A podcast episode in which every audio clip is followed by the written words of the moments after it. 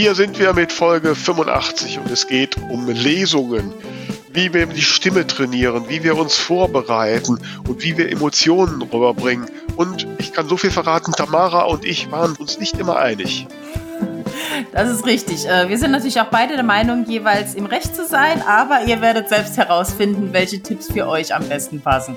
Genau, also ich hänge nochmal an, dass meine natürlich die besseren sind, aber ja, ja. Hört rein und überzeugt euch selbst. Viel Spaß.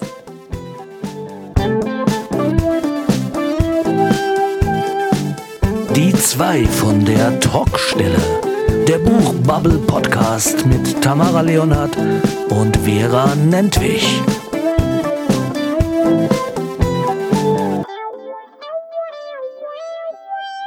Ja, Folge 85 hier von der Talkstelle und ich rufe in die Welt hinaus. Hallo Vera, guten Morgen. Bist du schon wach?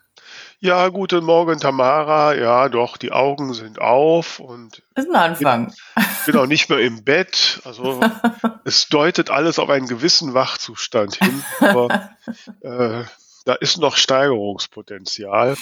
Ne? Also ja. ist ja mehr so deine Zeit.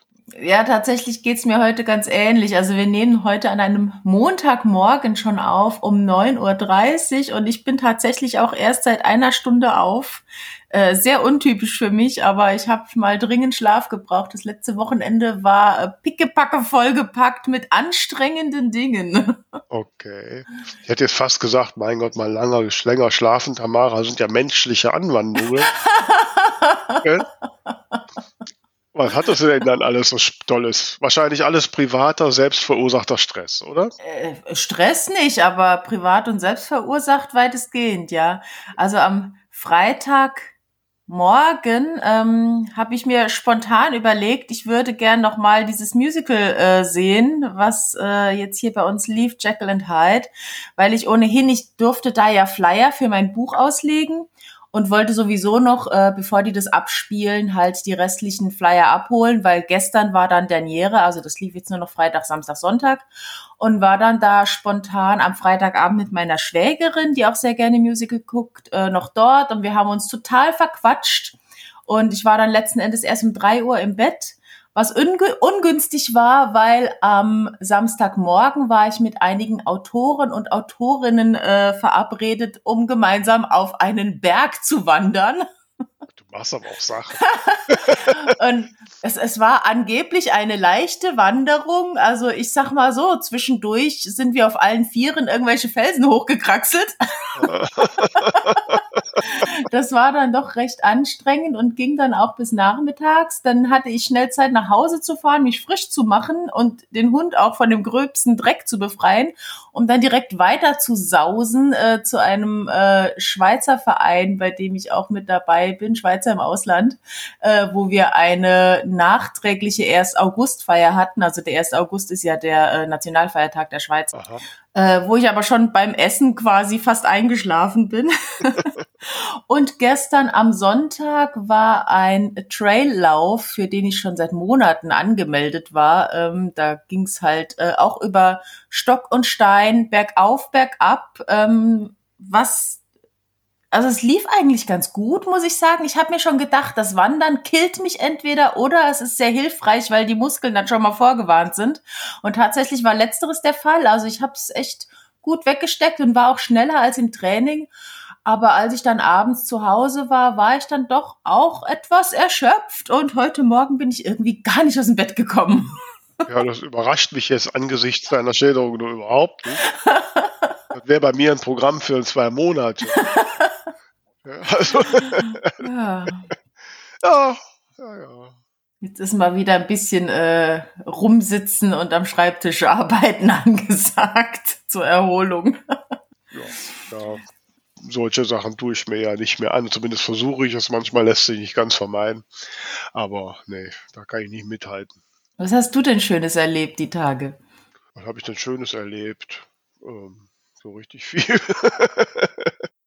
Ja, ich hatte am, ähm, da sind wir zwar schon im Thema, aber ich hatte am Freitag ja jetzt endlich nach meiner Buchstartparty jetzt auch zum ersten Mal nach dem langen, nach der langen Auszeit mal wieder so eine eine Lesung an anderem Orte in Haldern, Rees Haldern. Man kennt vielleicht Haldern Pop als Pop-Festival. Mhm. Und äh, ja, das ist halt da ganz oben am Platten Niederrhein.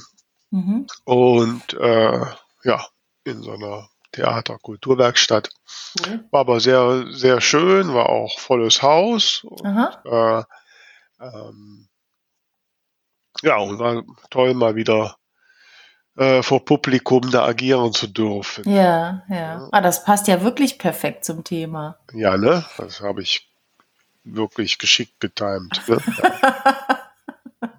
ja, ich, also das fand ich ja wirklich richtig cool, dass man jetzt neuerdings ähm, Privatnachrichten bekommt mit der Frage, ähm, ich habe eine Frage zu Thema XY. Habt ihr dazu schon eine Folge gemacht? Also wir, wir, wir fungieren quasi jetzt als Suchmaschine und ich finde das richtig gut. Ja, das ist gut. Ja. Und ja, tatsächlich hat einer unserer treuen Hörer uns angeschrieben, äh, hör mal, ich habe demnächst eine Lesung, ich brauche Tipps, gibt's da was von euch? Und ich habe gesagt, wir haben das Thema schon mal gestreift, aber meines Wissens nicht als eigene Folge, aber wir hätten da noch zufällig gerade ein Plätzchen frei vor deiner Lesung und deswegen reden wir heute über, tada, Lesungen. Ja, und in Anbetracht dessen habe ich mir dann direkt so, als ich so meine, meine Vorbereitungen am Freitag gemacht habe, direkt überle überlegt, okay, du musst dir jetzt alles merken, was du jetzt so tust, ne? damit du dann am Montag darüber erzählen kannst, ne? was ich Sehr gut. alles tue. Ja, wie wollen wir denn einsteigen, Tamara? Das ist eine gute Frage. Wir können äh, uns von verschiedenen Themen zueinander hangeln oder wir können chronologisch vorgehen, also quasi von der Vorbereitung bis zur Ausführung. Ja. Äh. ja. ja, also ich Vorbereitung ist ja nun ist ja, sind ja eigentlich zwei Aspekte. Das eine ist natürlich so ähm, wie jetzt generell bereite ich vor, ähm, was ich lese, wie ich lese und diese Dinge. Mhm. Und dann gibt es noch die mehr, ich sag mal, praktische Vorbereitung. Das war jetzt das, was ich am Freitag eher getan habe. Ähm, ich habe meine Büchertasche packen oder meine Lesungstasche. Also ich habe eine, ein, mir mal eine größere, größere Reisetasche gegönnt. Mhm. Das ist dann immer meine Lesungsequipment-Tasche. Und äh, nach jetzt, nachdem die jetzt so anderthalb Jahre nicht gebraucht wurde, und ich habe die auch immer in meinem Kofferraum im Auto, musste ich das mal wieder alles ein bisschen sortieren. Mhm. Und, und dann habe ich direkt mal so geguckt, in Anbetracht des heutigen Themas, was ich da so alles reinpacke. Ja, was, was packst du denn alles in deinen Koffer?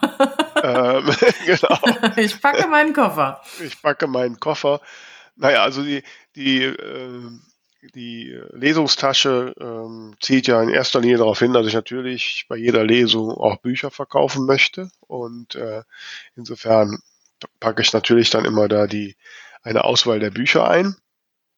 Ähm, ich habe bei jeder Lesung, ich habe immer ein, ein Gästebuch dabei, das ich Aha. auslege, wo die Menschen mir nachher äh, hoffentlich nette Sprüche reinschreiben. Ach schön. Ähm, ich habe immer äh, eine oder mehrere ähm, so Listen, wo die Menschen sich für mein Newsletter eintragen können dabei. Mhm, mh.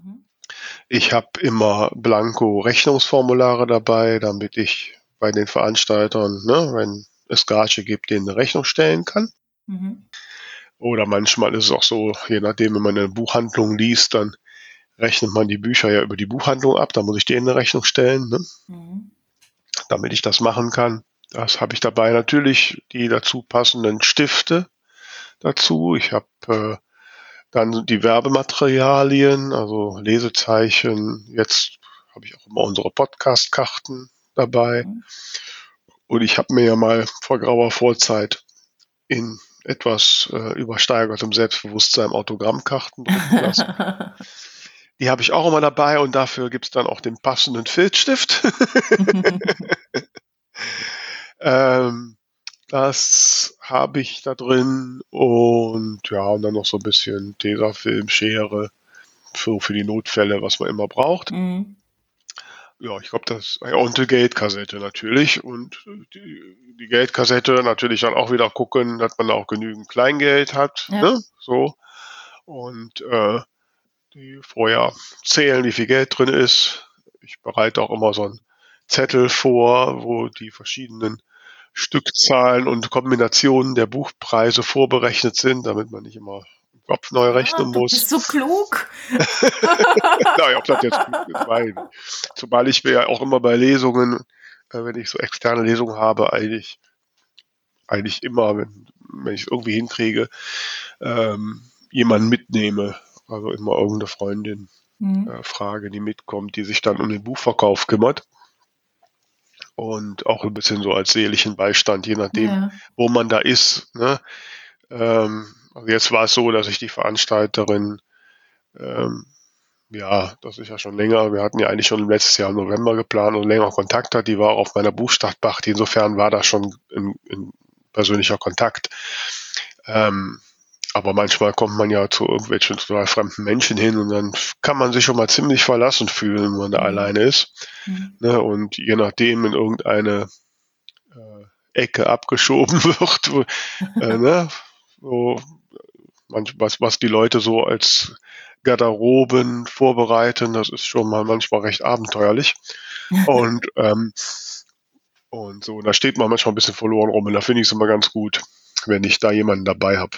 Ne, so als seelischen Beistand, der mir hilft und so und, und ähm, sowas. Und gerade für den Buchverkauf, damit ich das nicht machen muss. Gut, bei Buchhandlungen machen die das ja meistens. Okay. Ist das dann nicht unbedingt nötig. Ja, das sind so meine akut vorher Vorbereitungen. Und hast du denn auch irgendwie äh, Deko und Requisiten dabei? Also irgendwelche Roll-ups oder irgendwelche, äh, keine Ahnung, Dinge, die zum Buch gehören, äh, die irgendwie, über die es was zu erzählen gibt oder so? Nee, nee, also auch, ich habe immer ein Roll-Up dabei, klar, das habe ich aber auch immer im Auto, da muss ich nicht drüber nachdenken. Ähm, und ja, und ja, ganz wichtig, ist nämlich auch schon mal passiert, dass ich das vergessen habe, äh, natürlich das Buch mit den markierten Lesestellen ja. da auch ne, mitnehmen. Das hatte ich nämlich auch schon mal vergessen. Nö, sonst habe ich so Deko-Sachen, nö, das ist ja nicht so meins. So das fällt mir ja nie ein. Mhm. Und wenn du dir die Lesestellen vorher markierst, also ist das wirklich rein, äh, dort fängt's an, was ich lesen will, oder machst du dir irgendwelche Notizen ins, in den Text rein? Änderst du den Text vielleicht sogar ein bisschen? Also ähm, ich lese natürlich ähm, ähm, den Text auch mit Stoppuhr, damit ich ein Empfinden habe, wie lang sind die Passagen. Also die Erwartung ist ja, dass ich da so anderthalb Stunden Programm mache. Und ähm, wenn ich lese, versuche, oder eigentlich mache ich das immer, dass ich wirklich auch beim Lesen am Anfang des Buches anfange. Und das Ziel ist wirklich dann auch äh, kontinuierlich eine Passage durchzulesen. Mhm. Ich persönlich mag es nicht, wenn man da so totale Kapitelsprünge hat und dazwischendurch noch alles Mögliche erklärt werden muss. Okay. Na, ich meinte jetzt eher sowas wie, äh, wie du irgendwas liest, in welcher Stimme oder Stimmung, ähm, ob du vielleicht irgendwelche Inkwits weglässt, weil du die quasi dann direkt machst. Also ja. wenn jetzt jemand seufzt, dann muss man nicht unbedingt sagen, seufzte er, sondern man kann ja dann auch einfach seufzen. Sowas genau, meinte ja, ich jetzt. Naja, das, genau, das, äh, das auf jeden Fall. Also wenn ich das dann so quasi testlese, dann fallen mir diese Dinge ja auf. Mhm. Und dann lasse ich viele der Inquits weg oder das, was du gerade sagst, ne? Man seufzt halt wirklich. Mhm. Teilweise habe ich dann so Marker, wo ich mir dann die verschiedenen Personen, Passagen markiere, damit ich weiß, mit welcher Stimme ich das lesen muss. Mhm. mhm. Ne? Und übe vorher, ähm, jetzt ist das natürlich so, äh, momentan lese ich ja dann aus, aus Tote Tanten plaudern nicht, das ist der sechste Teil einer Reihe. Die Figuren habe ich im Regelfall, also die Stammfiguren habe ich drauf, ne? Mhm. Ähm, da muss ich nicht mehr groß drüber nachdenken. Bei den, ja. bei den Figuren, die so im Teil sind, klar. Da muss ich mir dann noch mal ein bisschen vorher Gedanken machen, so mit welcher Stimme gebe ich der mhm. dem. Ne? Ähm, ja, so Inkwits. Manchmal gucke ich auch, dass ich ähm, wenn es halt, wie es zeitlich, ich gucke halt, wie es zeitlich passt, äh, dass ich, kann es auch sein, dass ich so Zwischenpassagen weglasse. Ähm, aber ich achte darauf, dass, dass es, dass die Teile so verständlich sind, dass ich ohne große äh, Handlungserklärungen äh, ja. weiterkomme. Okay. Ne? Also, ich bin da im Moment noch so ein bisschen am überlegen, wie ich mir Markierungen setzen kann. Ich habe äh, früher, sage ich jetzt mal, ähm, habe ich schon so vorbereitet im Sinne von, da mache ich jetzt eine Pause, äh, das mache ich ein bisschen lauter, da mache ich irgendwie eine Geste oder so. Und jetzt äh, bin ich ja mit diesem Schauspieltrainer dran, meine Lesungen vorzubereiten. Und ähm, der hat mich da halt so ein bisschen von diesem Trichter runtergeholt, weil das ja wirklich sehr einstudiert ist. Und ähm, er arbeitet halt mehr mit diesem Method Acting, also wirklich, dass man sich äh, einfach auch durch eigene Erinnerungen an, an ähnliche Situationen oder sowas ähm, eigene Emotionen hochholt und das dann wirklich ähm, nicht spielt im Sinne von, man hat eine feste Choreografie für die Hände oder wo die Stimme jetzt lauter und leiser wird. Also man, man man übt das nicht fest ein, sondern man holt sich quasi die Emotionen hoch und dann passiert, was passiert. Und da finde ich es halt noch ein bisschen schwierig für mich, ähm, gerade wenn das jetzt längere Stücke sind. Ne? In dem Moment, wo wir proben, macht das dann alles Sinn, dass ich denke, okay, an der Stelle, das erinnert mich an Ereignis XY, das versuche ich dann irgendwie für mich so als äh, Substitution da einzusetzen. Ähm, aber wenn das dann längere Stücke sind, dann will ich mir das ja irgendwie markieren. Da bin ich für mich noch ein bisschen am Suchen, wie ich das machen kann. Okay. Also das, nee, also das gibt sich bei mir tatsächlich auch mehr so automatisch. Wobei, ich sag mal so, ich habe die zehn ja geschrieben. Ich weiß doch, äh, welche, äh, also welche, welche Emotion ich mir gedacht habe, hat die Figur in diesem Moment. Ja, klar, aber es ist ja was anderes, ob du weißt, was Biene fühlt oder ob du wirklich durch, äh, ja, durch dieses Method Acting komplett selbst in diese Emotion dich hineinbringst. Also das sind ja schon noch mal zwei Paar Schuhe. Ach ja? Ja, klar. Für mich nicht. Ich, okay. Wenn ich, nein, ganz ehrlich, also wenn, wenn ich da, da habe ich ehrlich gesagt noch nie drüber nachgedacht, ähm, wenn ich da äh, die Szene als Biene lese, es kommt vielleicht jetzt dazu, dass es in dem Fall ja auch als Ich-Erzählung geschrieben ist, mhm. ähm, dann, ja, dann bin ich Biene. Und dann falle ich auch in deren Wortwahl. Und wenn, wenn da die Oma spricht, dann meine ich in dem Moment auch die Oma zu sein. Und so, klar ist das manchmal so ein bisschen, also manchmal passiert es mir, dass ich den Wechsel, dass ich so lese und äh, habe mich irgendwie ablenken lassen, dass ich so zwei, drei Worte brauche, bis ich wieder für mich realisiere, jetzt bist du da. Mhm, so, ne? Mhm. Aber das sind so kleine Verzögerungen, die merkt das Publikum ja nicht, ne? Und ja. äh, aber nee, das muss ich gestehen, dass ich mir solche Sachen auch, also nur wirklich, wenn es jetzt, wenn es jetzt in einem äh, in ganz besonderen Ausmaß ist oder irgendwann ein ganz besonderer Punkt, dass ich mir da irgendwie mal ein Häkchen dran mache, aber das meiste mache ich wirklich intuitiv. Und da gehst du dann auch ganz tief rein. Also ich hatte das bei der, bei der letzten Stunde war das tatsächlich, da haben wir äh, eine Szene geprobt, wo halt, also jetzt aus Regenbogenblau, wo quasi äh, der männliche Protagonist äh, versucht, äh, sie nochmal davon zu überzeugen, dass sie quasi es nochmal versuchen wollen und sie sagt ihm dann nein. Und ähm, dann reagiert er so ein bisschen, ja, okay, ich habe es jetzt verstanden, vergiss es, ne? so in mhm. die Richtung. Und das, also der der Schauspiellehrer hat mir das dann gegengelesen. Ich habe nur sie eingelesen und der hat das dann auf einmal mit so einer Kälte mir entgegengeschleudert, dass ich hier fast angefangen habe zu heulen. Mhm.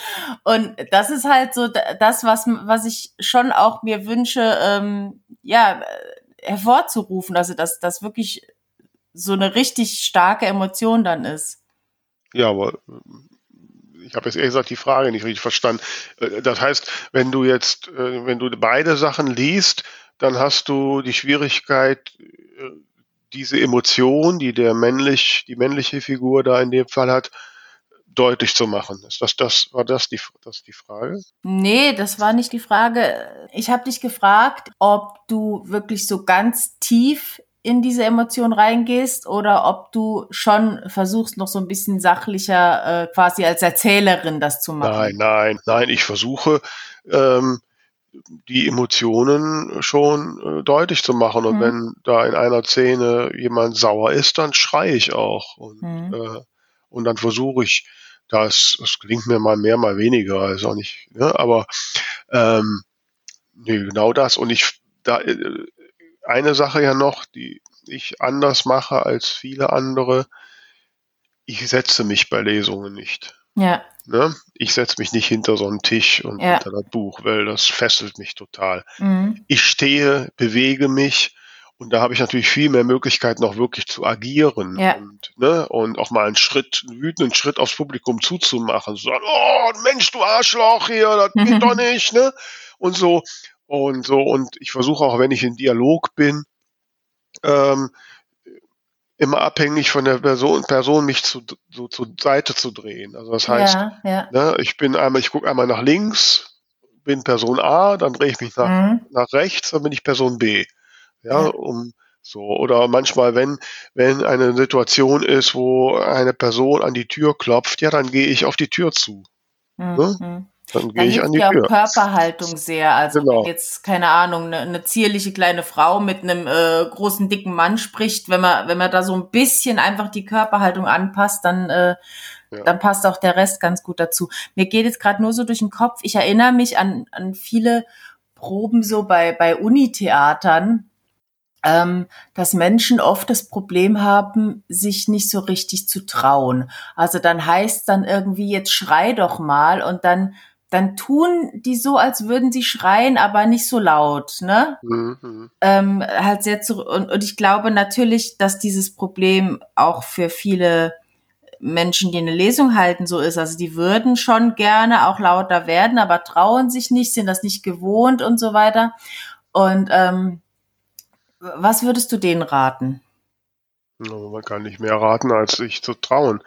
ähm, ja, was will man da schon machen? Also wirklich, man muss, man muss sich klar machen, dass von dem, was ich da vorne sage, kommt nur die Hälfte beim, beim letzten im Publikum an. Hm.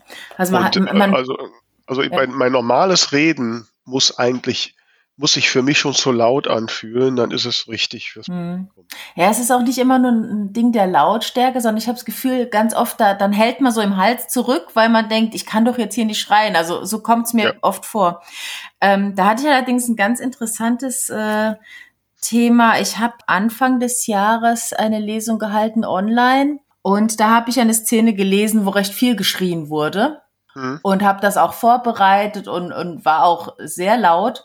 Und darüber habe ich dann später beim, bei, mit meinem Lehrer gesprochen hm. und habe gesagt, mein Problem war da tatsächlich, eben weil das online war, dass ich immer bei diesen Schreimomenten so einen Schritt zurückgehen musste und bei den leisen Momenten ganz nah ans Mikro, damit ich eben den Leuten, die da zuhören, nicht zwischendurch so die Ohren wegbrüll. Und dann haben wir uns diese Szene nochmal angeschaut und ich fand sehr, sehr spannend, ähm, Wege zu finden, wie man das auch ohne Schreien machen konnte. Und ähm, dazu hatte ich auch mal online ein ganz spannendes Video gesehen von einem Schauspieler, der nennt sich Kurt Yu, also Y-U-E. Ähm, und der hat über das Thema gesprochen. Ähm, man sagt so, wenn man irgendwo vorsprechen möchte, make a decision. Also, dass man wirklich sich, dass man nicht versucht, irgendwie möglichst es so zu spielen, wie man hofft, dass es vielleicht gewünscht ist, sondern man muss einfach eine Entscheidung treffen, so und so setze mhm. ich das jetzt um und dann sehen die schon, dass ich irgendwie was umsetzen kann. Ob es dann das ist, was die letzten Endes wollen, ähm, das ist ja eine andere Geschichte. Mhm. Jedenfalls hat er da ein ganz spannendes Beispiel gebracht. Er hat den Satz äh, vorgeschlagen als, als Probesatz, Get the hell out of my house und hat gesagt, die naheliegendste, logischste Art, das umzusetzen, wäre, dass man das jetzt wütend schreit, get the hell out of my house. Mhm. So, und da hat er gesagt, aber Wut ist nicht immer nur Schreien. Und wenn jetzt gerade jemand eine Lesung hat, der sich einfach nicht traut zu schreien, man kann auch einfach, also manche Menschen werden ja auch sehr, sehr ruhig, wenn sie wütend sind. Gucken dich einfach nur an mit zusammengekniffenen Augen und sagen, get the hell out of my house. Mhm. Und das funktioniert auch, wenn man nicht in der Lage ist zu schreien oder wenn man einfach Angst hat, dass das Mikrofon das nicht mitmacht. Und da haben wir eben zu dieser Szene, die ich da geprobt hatte, auch spannende Sachen gemacht. Also da ist ja der Nachbar zum Beispiel, der viel rumbrüllt, dachte ich tatsächlich. Und wir haben die Szene am Ende komplett ohne Schreien gemacht und die war genauso wirkungsvoll. Ähm, was jetzt nicht heißt, dass man nie schreien soll bei einer Lesung, aber wenn man es aus technischen oder persönlichen Gründen nicht hinbekommt, gibt's eben auch immer andere Möglichkeiten, um irgendwie Wut zu zeigen. Also wir haben diesen Nachbar da sehr, sehr entsetzt, so, so, was ist denn hier los? Ähm, umgesetzt und das war auch cool. Also das fände ich jetzt so als, als Tipp für Leute, die sich vielleicht nicht so trauen, einfach mal zu überlegen, wie kann denn Wut noch aussehen? Ja, wobei ähm, möchte ein bisschen relativieren. Aber einer ist klar, das Technische, wenn ich Mikrofon, also wenn ich in ein Mikrofon reinspreche, ähm, äh, gerade bei so Online-Sachen, ist das einfach ein ganz anderes Thema als vor Publikum. Da habe ich zwar mhm. auch ein Mikrofon, aber ne? Ähm, aber ich glaube, dass das Problem des nicht schreiens wollen ist ja ein tieferlegendes Problem. Das, das ist ja nicht, heißt ja nicht nur nicht schreien wollen, das heißt ja auch oft nicht äh, Emotionen zeigen wollen oder Emotionen nicht deutlich machen wollen. Und auch wenn du jetzt leiser redest, so, ne, du kommst nicht drum herum, du musst diese Emotion schon sehr stark machen. Ja. Ne? Das mhm. muss ja mhm. nicht schreien sein, aber du musst die Emotion stark machen. Du musst mhm. da schon, du musst in irgendeiner Form aus dir raus.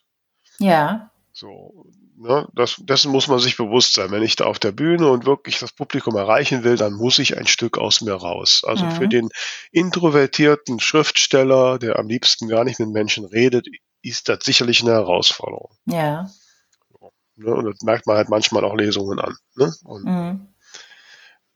Und wenn da zehn emotionale Szenen sind, in welcher Emotion auch immer, ähm, ja, dann muss ich die ähm, sicherlich vorne auf der Bühne deutlicher machen, als ich es üblicherweise mache damit das beim Publikum ankommt, in welcher Art auch immer. Es kommt ja auch sehr stark darauf an, wie das Ganze aufgebaut ist, ob man, was für ein Mikro man hat, ob man überhaupt ein Mikro hat, wie nah die Leute sind. Ich glaube, da muss man schon auch immer wieder äh, unterscheiden. Also manchmal sind ja kleine Emotionen eindrücklicher als, als große, weil die dann einfach überzeichnet wirken. Und das, es muss halt zur, zur Größe der Bühne, zur Technik und zur, zur Menge und Nähe des Publikums passen. Ja, aber das ist ja nur eine, eine relativ. Ne? Trotzdem muss die Emotion relativ zu dem, zum Rest halt deutlich sein. Ja, äh, deutlich ja, aber ich finde halt nicht überzogen. Also es, es muss echt sein. Also wenn man jetzt einfach nur auf den Punkt geht, ich muss große Bewegungen und große äh, Töne machen, dann, äh, dann ist es eben wieder aufgesetzt. Dann ist es ja, eben wieder. Ich glaube, bei den meisten, die das nicht, die da nicht geübt sind, äh, würde ich eher sagen, ist die Gefahr, dass es zu viel wird, eher gering ist die, ist die, wenn die vorher daran denken, ich darf nicht zu viel machen, dann wird nach meiner Erfahrung in den meisten Fällen zu wenig gemacht. Das ist halt dann wirklich Typsache. Also es gibt dann die Leute, wo man hinterher sagen muss, naja, weniger ist manchmal mehr. Und es gibt dann eben die Leute umgekehrt, wo man, wie du jetzt äh, sagen muss, äh, bitte mach's ordentlich, also mach, mach mehr draus. Das also ich habe noch nie eine Lesung erlebt, äh, bei der der Mensch, der da vorne gelesen hat, zu viel gemacht hat. Ich habe es tatsächlich so als Feedback von einem äh, Darsteller auch bekommen nach besagter Lesung, eben wo ich so viel geschrien habe, wo er gemeint hat, es war super lebendig, es war super unterhaltsam, aber weniger ist manchmal mehr. Okay, aber wieder, das war auch, muss halt mit den Online-Sachen, das ist eine ganz andere Thematik. Ähm, und ja, und du gehörst ja eher zur Fraktion der Rampensäue. Insofern, okay, bei dir besteht die Gefahr, dass vielleicht zu viel ist, aber bei ja, das, das meine ich halt, ne? Also man muss halt gucken, was bin ich für ein Typ und wo liegt mein Problem und dann muss man das entsprechend. Ja, aber äh, äh, also ganz ehrlich, so an die Masse der Hörerinnen und Hörer draußen würde ich sagen, nee, macht euch erstmal keinen Kopf drum, dass es zu viel sein könnte. Ja, wirklich, weil dann bremsen sie sich und das wäre falsch. Geht erstmal raus. Wenn euch dann irgendwann mal einer sagt, das war zu viel, okay. Aber lieber ein bisschen zu viel, als was zu wenig. Ich glaube tatsächlich, ich wehre mich so ein bisschen gegen die Aussage, mach mehr oder bremst dich, generell in beide Richtungen und schrei da jetzt bitte lauter und wein da jetzt bitte doller, sondern möchte einfach sagen, fühl das wirklich und dann passiert eine Emotion. Weißt du? Ja, aber ja, ich weiß, dass du das so willst ähm, mit dem Fühlen. Aber ich glaube, dass das nicht reicht, das Fühlen. Wie gesagt, ich würde ich glaub, also gerade werden wir uns nicht mehr einig. Okay, gut. So wir uns nicht mehr einig. Also, liebe Hörer und Hörer da draußen, probiert es aus äh, und äh, probiert, macht mal eine Lesung, wo er meinem Rat folgt und gebt Gas, gebt alles. Und dann macht er mal eine vorsichtige Lesung ich habe nicht von vorsichtig gesprochen. Ich habe nur von authentisch und, und echten Emotionen oh, gesprochen. authentisch. dieses, dieses blöde Wort, wo kein Mensch weiß, was das eigentlich heißt. Wenn man ja? stinkend sauer ist und nur noch brüllen kann, dann darf man auch brüllen. Ich habe nichts gegen laut gesagt. Ich habe ich hab gesagt, auch nicht, man. Ich habe auch nicht immer nur von laut gesprochen. ich habe nur gesagt, man soll es wirklich nachfühlen. Aber lass mal ein anderes Thema ansprechen, äh, auch noch bei der Vorbereitung. Vorbereitung, ähm, so kurz bevor es losgeht, machst du irgendwelche Übungen für deine Stimme, für deine Präsenz und so weiter? Äh, nee, ehrlich gesagt eher nicht. ich weiß, komm ich meistens nicht. Also ich, es kommt immer ein bisschen drauf an, auf das Ambiente. Ne? Oft, wenn du in einer Buchhandlung bist, dann bist du in dem Moment, wo Publikum reinkommt, dann bist du unter den Leuten, hast du eh keine Chance. Ne? Ja gut, können wir auch ein bisschen vorher noch, bevor man ja gut, okay. Also klar, also wenn ich, wenn es so größer ist und wenn ich auch in irgendeiner Form, was ich gerne habe, in irgendeiner Form ein, eine Garderobe oder sowas habe, wo ich mich fünf Minuten vorher zurückziehen kann, dann ist das wirklich so, dass ich mich nochmal hinsetze, mal durchatme, nochmal alles Revue passiere und mal so ein paar äh, ähm, ähm, Stimmübungen mache, die ich vom Gesangsunterricht kenne. Ja, was machst ähm, du da konkret? Was mache ich so äh, konkret? Ähm, so mm, oder no, no, no, no, no und durch verschiedene Tonleitern und so sowas halt. Mhm. Und halt gucken, dass der Ton den Kern hat und so. Das lernt man halt im Gesangsunterricht. Was ist ähm, der Ton? Ein, den Kern oberhalb der Nasenwurzel hat. Okay. Ähm, wenn man dann die Stimme mit der richtigen Stütze halt, das Zwerchfell, ne? Mhm. So. Ha, ha, genau. so, ne? Sollte man vielleicht noch mal ein bisschen ausführen, weil jetzt nicht jeder unbedingt da draußen Gesangsunterricht hatte. Ach Gott, muss ich jetzt Gesangsübungen hier machen? ja, gib, gib du mal ein paar konkrete Tipps, ich füge dann noch ein paar an. Oh Mann. Wir, wir, wir, wollen doch hier weiterhelfen und nicht nur fachsimpeln. Ja, also ich mache halt, äh, äh, man sieht jetzt meine Handbewegung dabei nicht, die ist eigentlich ganz wichtig. Ne? Ich mache so die Handbewegung, wenn ich so no, nee, nie, na. Und dann äh, fange ich mir an, den Faden aus der Stirn zu ziehen und den, auf dem Faden entlang zu singen. No, lo, no, lo, no. No, lo, no, lo, no. Und mit sämtlichen Vokalen. Und ja, das ist es meistens. Und das tut für die Stimme? Das hilft mir, die Stimme zu fokussieren, ne, dass ich die, dass ich nicht aus dem Hals spreche und so. Ne. Parallel muss ich ja bei diesen Tönen, wenn ich die äh, richtig intoniere, arbeite ich ja mit meinem Zwerchfell, dass ich die Stütze habe. Mhm. Ähm, ist natürlich jetzt bei mir, ich habe jetzt über die Jahre Gefühl dafür entwickelt, wenn meine Stimme da so richtig liegt, quasi. Ja. Ne? Ähm, das ist halt die Übung für mich. Ne? Ich glaube, das mit dem Zwerchfell ist ganz wichtig. Also ähm, man, äh, also Menschen, die sich nicht mit der Stimme beschäftigt haben, die neigen ja dazu, äh, gerade vor wichtigen Momenten dann so in die Schultern zu atmen, so Schnappatmungs oder wenn man zu vielen Leuten, wenn man sagt, atme mal tief ein, dann gehen die Schultern hoch. Und da soll man ja gar nicht hinatmen, sondern man atmet ja in den Bauch. Da hat man viel mehr von der Luft und, und man wird auch ruhiger. Und das kann man ganz gut testen, ähm, auch indem man einfach einmal beim Atmen darauf achtet, dass eben der Bauch vorne und auf der Seite rausgeht. Und da gibt's auch eine ganz nette Übung, wenn man dann so eingeatmet hat, wenn man die Hände in die Seiten stützt und dann einmal die Plosive durchgeht, dann muss, da müssen sich, da muss man an den Händen spüren, wie sich die Seiten bewegen. Das finde ich eigentlich auch ganz gut, so, so als Atemübung vorne dran. Ähm, und was auch ganz cool ist, finde ich, ähm, einfach mal so ein bisschen auch, es sieht albern aus, man sollte es vielleicht nicht unbedingt vor Leuten machen, wenn man sich geniert, aber auch mal so die Gesichtsmuskeln lockern. Also was wir beim Theater immer gemacht haben, ist, dass wir auch, wie du eben gesagt hast, mm, aber dabei sich einfach vorstellen, dass man auf was herumkaut, also richtig intensiv im Mund auf irgendwas kauen, damit sich diese ganze Mundmuskulatur lockert.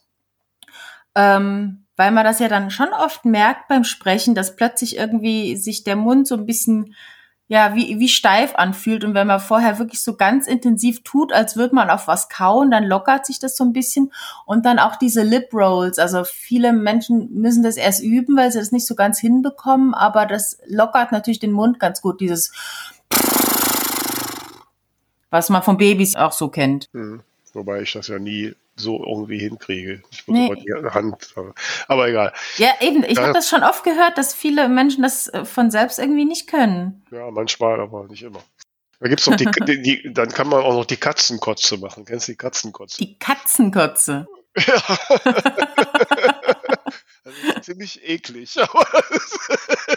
Weiß ich nicht, ich habe einen Hund, keine Katze. ja, muss man so, so ähm, rachenmäßig aus, also Okay. Bis keine Luft mehr da ist. Ne? Das dann, klingt irgendwie ungesund. Ja, ja, aber dann löst sich so alles, was du so an Belag hast im Hals und so. Muss man so zwei, dreimal machen. Und das ist gut für die Stimmbänder? Das ist so zum Freien oder danach machst du deine Übungen.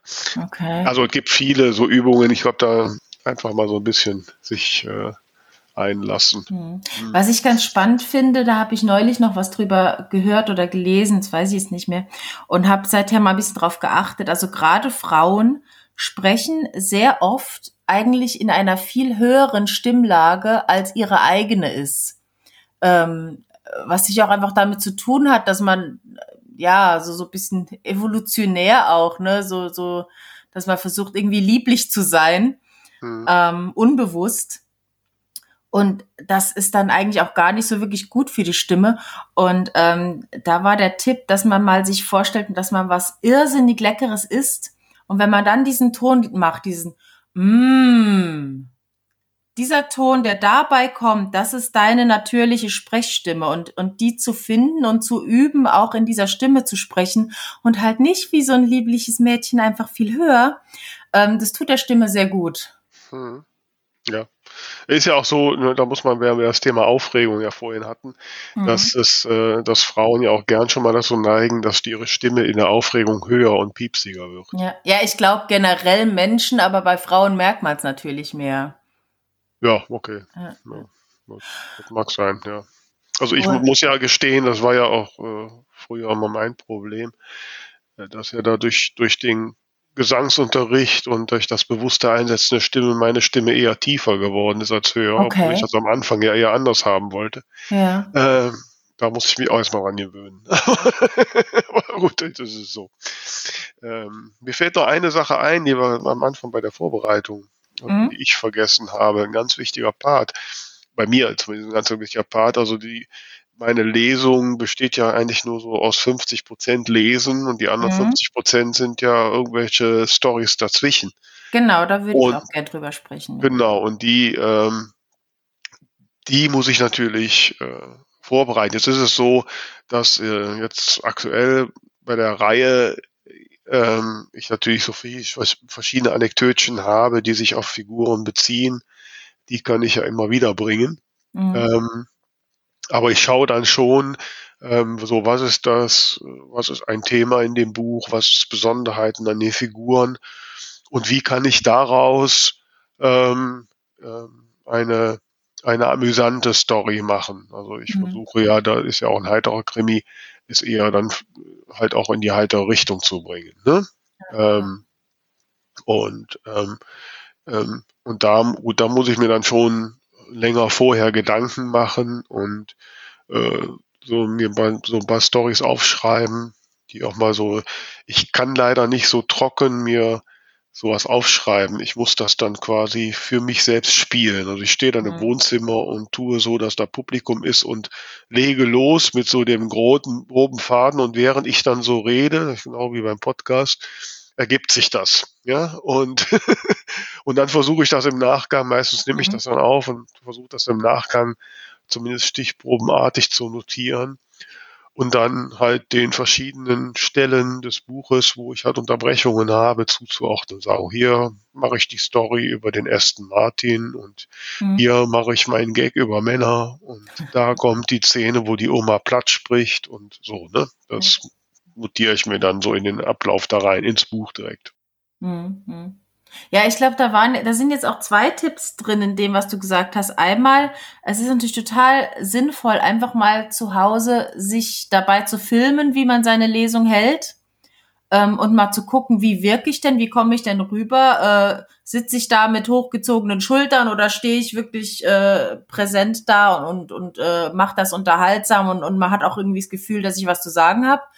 Und eben ja, also dass man, dass man auch andere Dinge erzählt, als nur zu lesen. Weil ich glaube, natürlich ist die Versuchung sehr groß, ähm, dass man einfach sagt, na ja, ich will möglichst viel von meinem Buch erzählen, damit die Leute danach überzeugt sind, das Buch zu kaufen.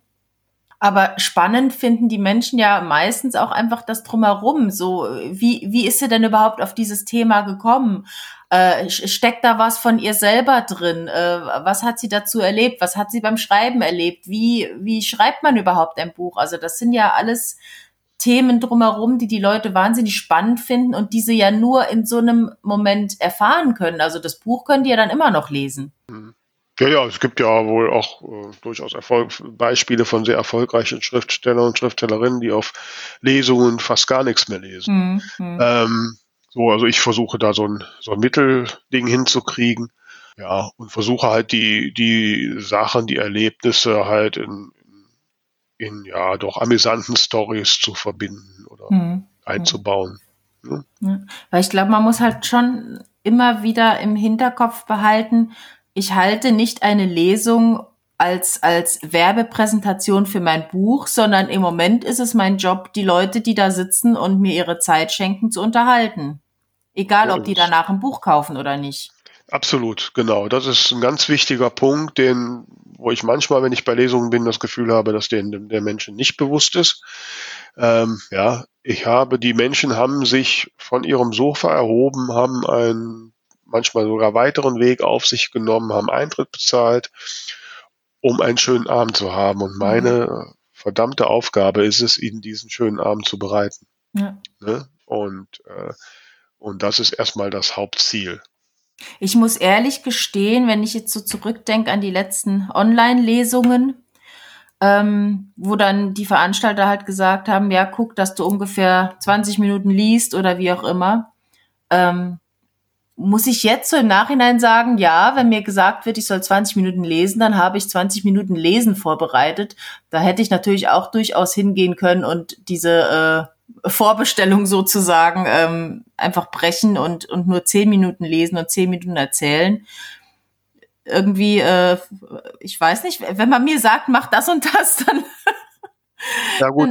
Da habe ich jetzt, habe ich wohl auch ein bisschen wenig äh, rebelliert oder, oder mitgedacht, weiß ich nicht. Aber eigentlich äh, wäre das ja schon auch ein Moment, wo man sagt, ja gut, wenn ich 30 Minuten Zeit habe, davon 20 Minuten lesen soll, äh, ich kann aber auch nur 10 Minuten lesen und 10 Minuten erzählen. Also würde ich mir, glaube ich, beim nächsten Mal auch nochmal überlegen. Aber ja, so vor Live-Publikum ist es auch nochmal wirklich was anderes. Also definitiv. Und also 20 Minuten ist eh eine viel zu kurze Zeit, um da äh, wirklich ja, irgendwie intensiv rüberzukommen. Ne? Mhm. mhm. Ähm, also das ist schwierig. Und es ist natürlich auch immer, ich meine, letztlich ist es der Veranstalter, der sein Publikum kennt, der ja auch irgendwelche Erwartungen schürt. Ähm, und da neige ich dann auch dazu, wenn der Veranstalter sagt, ich habe das jetzt so verkauft, dann mache ich das auch so. Mhm. Ne? Mhm. Ähm, wenn der mich fragt, wie hättest du es gerne, dann sage ich ihm, wie ich es gerne mache. Ne? Ja, ja. Und so. Und ja, und diese Online-Lesung ist sowieso ein Fall für sich. Das ist ein ganz anderes Thema als eine mhm. Lesung vom mhm. Publikum, finde ich. Und auch diese kurzen Häppchen, ich mache sie ja ehrlich gesagt nicht gern. Also, weil da kommen, da komme ich gar nicht richtig in Fahrt. Ne? äh, 20 Minuten geht so gerade, weil meistens so der, der Anfang, den ich lese, meistens so 20 Minuten sind. Mhm. Ähm, wichtig ist ja da auch immer noch, dass man bei, bei der Auswahl der Leseabschnitte so terminiert oder so äh, portioniert, dass da am Ende auch in irgendeiner Form ein, ja, in irgendeiner Form ein Spannungshöhepunkt ist. Ja. Ne? Dass er nicht einfach mit einer Handlung aufhört, sondern da, da muss halt auch in diesem kurzen Teil muss eine, muss eine Spannungsbogen drin sein und der dann am besten Falle da aufhört, wo so ein, ja, so ein Höhepunkt ist und die Leser sagen, oh, jetzt hätte ich gern noch mehr gehört. Ne? Mhm. Ne? Ich habe das oft so in Lesungen, dass die irgendwas lesen und dann auch wild, was ich immer ganz schrecklich finde, wenn, wenn die lesen Teil und dann blättern die 100 Seiten weiter und erzählen erst zwischendurch, welche Figuren da jetzt noch irgendwie vorkommen und spätestens dann bin ich raus. Da kommt bei mir überhaupt kein Gefühl auf. Ne? Hm, ja, es kommt wahrscheinlich auch ein bisschen darauf an, inwiefern die Szenen jetzt zusammenpassen. Also wenn es ausreicht zu sagen, okay, das ist jetzt drei Wochen später und in der Zeit ist diese eine Sache passiert, die jetzt, die ihr noch jetzt dazu wissen müsst und dann passen die beiden Szenen aber zusammen, ist es nochmal was anderes, als wenn ich quasi versuche, äh, durch den, durch das Buch durchzufast forwarden. Also ich würde, das habe ich bisher auch immer so bei meinen Workshops gesagt, äh, wenn das die Szene eine Erklärung braucht, um verstanden zu werden, dann ist es die falsche Szene. Ja, ich, ich würde das jetzt doch nochmal relativieren in, weiß, in, im Sinne von im Sinne von was heißt Erklärung. Ne? Also wenn ich jetzt nur sage, das ist der Bruder von XY und der war jetzt drei Monate im Ausland, finde ich das in Ordnung. Wenn ich da jetzt erstmal fünf Minuten lang verstehen muss, warum sind die, wo, wie, was, äh, dann ja, stimme ich dir zu. Ja, die Frage ist auch manchmal, ähm, braucht es wirklich die Erklärung? Das ist, glaube ich, jetzt sehr, sehr allgemein.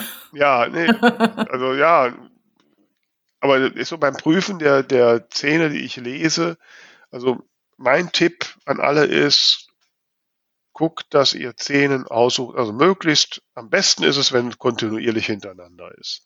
So, manchmal geht das so aus zeitlichen Gründen nicht und manchmal gibt es auch einfach Szenen, die sind so, die braucht man zwar vielleicht im Buch, aber die sind jetzt auch nicht so für die Spannung ganz so wichtig. Hm. Die kann ich überspringen. Aber dann ist der Anschluss so, dann ist es auch real, ob die stehenden Zähne gegeben hat oder nicht. Und so.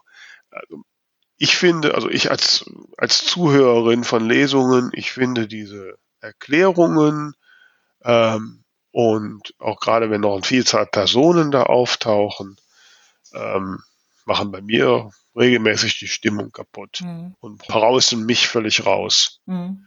Ähm, also meine Empfehlung ist ganz klar, in der Szene minimiert die Zahl der Personen, die vorkommen, drei, vier Personen vielleicht, ähm, und guckt, dass er da eine möglichst durchgängige äh, Story hinkriegt. Vielleicht ist das nur ein Handlungsstrang oder ein Geschichtenstrang, das ist auch völlig egal. Mhm. Aber besser, er lest was, wo dann wirklich auch ein Gefühl, wo er die Leute reinzieht, als dass er versucht, so viel Informationen reinzuklatschen mhm. und dass keiner was hängen bleibt. Ja, stimme ich dir grundsätzlich zu. Na, immerhin. Und auch wenn jetzt vielleicht irgendwie in der Szene im Original, im Buch, äh, keine Ahnung, noch kurz äh, die Nachbarin klingelt und irgendwas fragt, was später im Buch wichtig ist, aber jetzt nur in der Szene nicht, dann rausstreichen beim Lesen, das braucht man ja, da nicht. Genau so ist es. Mhm. Was ich jetzt gerade noch als, als Punkt mir notiert habe, ähm, ist einfach das Thema Tempo und Pausen. Also ich glaube, gerade auch beim, beim Üben sollte man vielleicht dran denken, dass man dann in der realen äh, Situation doch nochmal schneller oder langsamer ist tendenziell und dass man da auch versucht, wirklich nicht so durchzurasen, sondern sich Zeit lässt und, und den, den, Zu, den Zusehenden auch die Zeit gibt, äh, zu verstehen, was passiert gerade und auch mal eine Pause macht, damit die das verarbeiten können. Ich glaube, man neigt halt dazu, möglichst rasch runterzulesen. Das ist richtig. Ja, also Pausen, genau. Ein ganz wichtiges Thema. Äh, Pausen, Pausen, Pausen. Äh, Pausen sind dann gut, wenn sie sich für den Lesenden als zu lange anfühlen. ist so. Ja. Ja. Also wenn du das Gefühl hast, so jetzt, jetzt muss ich unbedingt weiterlesen, dann ist die Pause gerade richtig. ähm, weil die, die, die Zuhörer das ganz anders empfinden. Und wichtig ist natürlich, äh, in der Pause die Spannung zu halten. Also mhm. du bleib, bist weiter in der Szene, in der Rolle, in der Figur. Ähm, also du machst jetzt keine Pause und trinkst was oder blätterst im Buch rum, sondern mhm. äh, ne, du bist drin, hältst inne, bleibst in der Spannung und dehnst das aus, bis dein Magen rebelliert und dann liest du. wenn dann man gerade in der genau, wenn man gerade in der Figur ist, wenn man das natürlich wie ich in der dritten Person liest, äh, äh, trotzdem die, die dritte ja, Person warte. ist ja trotzdem die Perspektive einer. Ja, sicher. Nur es gibt ja dann auch Momente, wo man so ein bisschen mehr ein Erzähler ist ähm, dann finde ich es auch okay, wenn man in der Pause mal das Publikum anguckt und da mal Kontakt aufnimmt. Ja, das ist ja jetzt kein Widerspruch. Also ich kann in der Spannung sein und gerade in der Spannung kann ich das Publikum fixieren. Ja, jein, es kommt drauf an. Also wenn ich jetzt gerade in einer Spannung bin, weil ich gerade völlig fertig mit den Nerven bin als Figur und irgendwie kurz vorm Heulen stehe, dann gucke ich mir nicht das Publikum an, sondern dann bin ich natürlich in dieser Emotion drin. Ja, aber also, trotzdem in Richtung des Publikums sein. Das wirst du doch hoffentlich nicht hinter dem Buch verstecken. Äh, nein, aber du ja. kannst, du Aber kannst nicht. sonst hin? du verstehst mich nicht, Vera. ich glaube, du bist da gerade ein bisschen zu kompliziert. Na, mit angucken meinte ich halt tatsächlich wirklich mal so ähm, eben nicht in einer Rolle, in einer Emotion die Leute angucken, sondern als als ich, als die Sprecherin. Und das kannst du natürlich nur in dem Moment, wo du eben einen neutraleren Moment hast und nicht gerade ganz tief in irgendwas drin bist. Ja, aber das sollte doch hoffentlich während dieses, während des Lesens nicht, kann nicht so sein. Das würde ja, das würde ja bedeuten, dass du die, dass die Spannung des während des Lesens weglässt. Nee, das ist ja, was ich eben meinte, ne? wenn du zwischendurch auch Textabschnitte hast, in denen einfach ein Erzähler was erzählt. Also du hast da völlig spannungslose Passagen drin. Ach, Vera. ja, aber ich versuche hier doch nur die. Spannungslos und sachlich sind zwei Paar Schuhe. Ja, gibt es sachliche Szenen, die spannungsgeladen sind? Warum denn nicht? Okay, aber wenn sie spannungsgeladen sind, dann hast du da auch wieder, dann musst du die Spannung doch auch ausdrücken. ja, du, ich, ich weiß, aber du willst dich da nicht drauf einlassen. Es ist, ne, also nach meiner Erfahrung, ne, ist es so. Es ist so einfach. Es gibt, während du liest, ist da Spannung. Und dann ja. hast du die zu halten und dann hast du die auch zu zeigen. Ja zu sagen, da gibt es jetzt eine Szene, wo ich aus der Rolle, aus der Spannung rausfallen kann, die macht doch das alles kaputt. Nee, aber du kannst in dem Moment die Leute anders anschauen, als wenn du gerade deine Figur bist, die gerade irgendwie heulend in der Ecke liegt. Ja, du guckst die mit einer anderen Emotion an, logisch. Eben, und das meinte ich. Also angucken, hm. nicht im Sinne von, ich gucke jetzt eben in die Richtung, wo das Publikum ist, sondern wirklich ich. Also du willst jetzt sagen, dass du quasi mit einem im Publikum interagierst? Wenn du es so willst. Ja, das würde ich aber besser nicht tun. Das kann dich völlig aus dem Konzept bringen. Normalerweise ist die Regel, du guckst übers Publikum hinweg.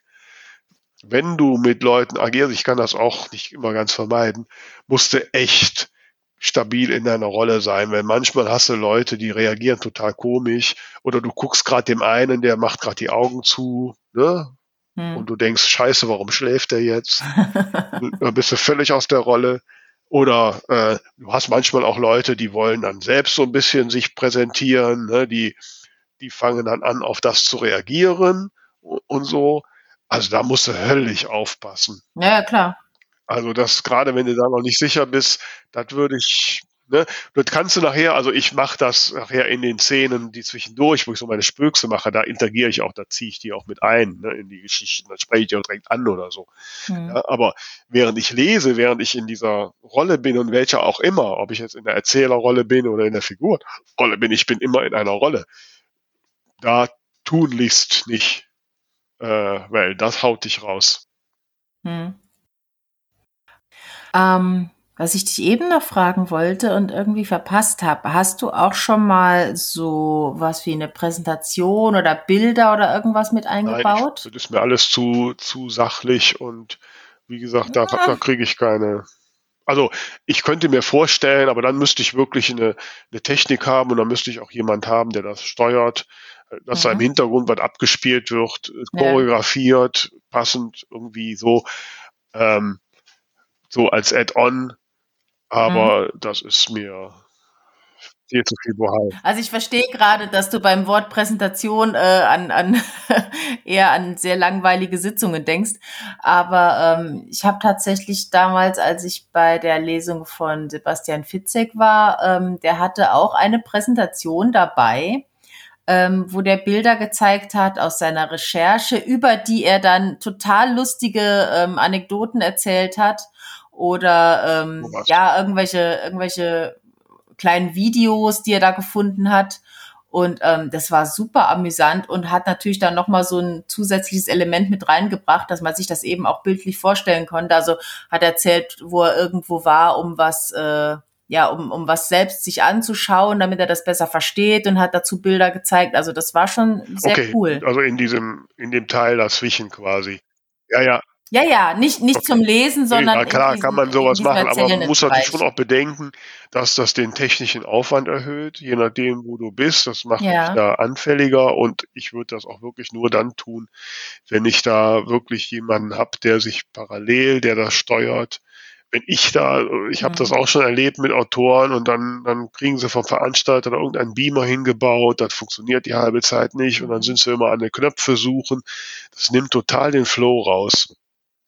Also ja, ja, mal ganz abgesehen davon, dass es auch den persönlichen Aufwand, den ich einfach habe, äh, steigert und, und so. Also da mhm. würde ich mhm. mir sehr überlegen, ähm, ob da der Nutzen wirklich groß genug ist.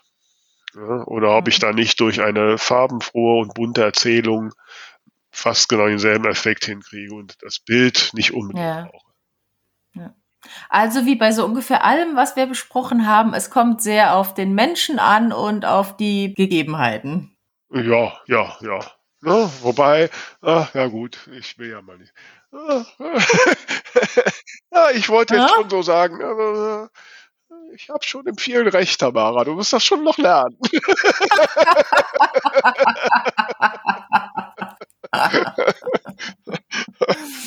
Okay, also ihr, ihr lieben Hörerinnen und Hörer da draußen, ihr werdet das alles ausprobieren und sagt mal, was euch fällt, aber bitte, bitte seid erstmal mutiger und macht erstmal zu viel. also es, es, wird gar nicht zu viel sein, was ihr macht, da bin ich fest von überzeugt. Äh, so, gut. Ja, ja. Jetzt äh, können wir da jetzt noch ein Ding der Woche draufhauen. Unbedingt. Ding der Woche. Was ist denn dein Ding? Ja, ich habe tatsächlich mir was äh, ausgesucht, was zum Thema passt, quasi als Add-on-Tipp. Und zwar habe ich ähm, ich bin irgendwie, ich habe irgendwas gegoogelt und, und habe dann irgendwo den Tipp für dieses Hörbuch äh, gesehen und da es sehr kurz war, es ist irgendwie nur eine Stunde zwanzig oder was, habe ich es mir dann eben geholt, weil ich sowieso noch Guthaben hatte. Und zwar ist das das Hörbuch von Isabel Garcia das heißt, ich rede Coaching für Stimme und Persönlichkeit. Also sie hat wohl mehrere Bücher geschrieben, die anfangen mit Ich rede. Da gibt's dann Kommunikationsfallen und wie man sie umgeht. Ähm, was hat sie hier noch? Äh, spontan und humorvoll in täglichen Kommunikationssituationen und so weiter. Und ich rede Coaching für Stimme und Persönlichkeit. Äh, wie gesagt, ist, äh, also gibt's wohl auch für Kindle, aber ich habe es jetzt als Hörbuch mir angehört, was ganz gut ist, weil sie da dann eben auch die Beispiele direkt bringt. Und ähm, ja, da war einiges dabei zum Thema, eben was wir jetzt auch gesagt haben, über Pausen, über äh, richtige Atmung, über richtige Betonung. Und ähm, was auch ganz cool war, dazu hatte ich von ihr schon mal auf YouTube auch ein Video gesehen. Ähm, sie hat so verschiedene Dinge erzählt, die man sich gedanklich anziehen kann, um seine körperliche Präsenz zu steigern. Ähm, und ein Beispiel, was ich ganz cool finde, ist, dass sie sagt, ähm, stell dir vor, du trägst so riesengroße Victoria's Secret Engelsflügel. Okay. Ähm, die halt weit über deinen Kopf hinausragen, nach rechts und links bis auf den Boden. Also das Beispiel kenne ich. Und sobald du die anziehst, zieht das natürlich deine Schultern so ein bisschen zurück und du gehst sehr aufrecht, aber eben nicht so steif mit extrem durchgedrücktem Rücken, sondern immer noch locker. Und ähm, sie hat auch wirklich gesagt, wenn du wenn du durch so einen vollen Raum gehst, was uns ja heutzutage nicht mehr so oft passiert, ähm, ist es ja oft so, dass man sich so durchschlängelt und guckt, wo ist gerade Platz. Und sie hat gesagt, wenn sie ihre Engelsflügel trägt und da durchgeht, dann, dann weichen die Menschen automatisch zur Seite. Finde ich total mhm. spannend. Ähm, ja, aber ist tatsächlich auch ein guter Tipp, einfach um so ein bisschen an seiner Haltung zu arbeiten, die ja sehr viel einfach dann auch mit einem macht. Und ja, also sie hat da ganz viele tolle Tipps in diesem Hörbuch und äh, deswegen das fand ich spannend zu hören. Wie gesagt, geht nur eine gute Stunde und würde ich jetzt mal als mein Ding der Woche empfehlen. Ist ganz witzig, weil diese Übung mit den Engelsflügeln, also ich habe ja, als es noch Buchmessen in Leipzig gab, habe ich ja die letzten zwei Jahre immer so einen Workshop da gemacht zum äh, lesen. Mhm. Äh, und da habe ich immer diese Übungen gemacht mit den Leuten. Aha. Hab dann gesagt, hab die aufstehen lassen, hab die äh, gesagt, so jetzt stellt euch Flügel vor und mhm. hatte immer so eine einen Menschen aus dem Publikum, der vorher mal durch das durch die Reihen gegangen ist und nachher mit der Vorstellung. Und da ja. haben alle gesagt, man sieht einen Unterschied. Ne, auf jeden Fall. So. Ja. ja, ja. Mhm. Ja, ja, sie hat da im Hörbuch noch ein paar andere Sachen, die man sich anziehen kann, aber die will ich jetzt nicht alles spoilern. Ja. Nee, es gibt auch so, ich kenne das auch so im Theater, es gibt auch so die, die Übungen, äh, dass man den, den Raum um sich herum ausfüllt mhm. beim Gehen. Ja. Einfach nur in Gedanken. Ja. Und, ne, ohne dass er irgendwas tut und trotzdem sieht, sehen die Menschen das. Genau, genau. Ja. Und was ist dein Ding der Woche? Ja, mein Ding der Woche ist äh, ein Kinofilm, der jetzt letzte mhm. Woche ins Kino gekommen ist. So ein Programmkino, das ist jetzt kein so ein großer Blockbuster. Ähm, ist auch basierend auf einem, einem Sachbuch, heißt Die Unbeugsamen und mhm. schildert die Geschichte der Frauen in der deutschen Politik. Aha.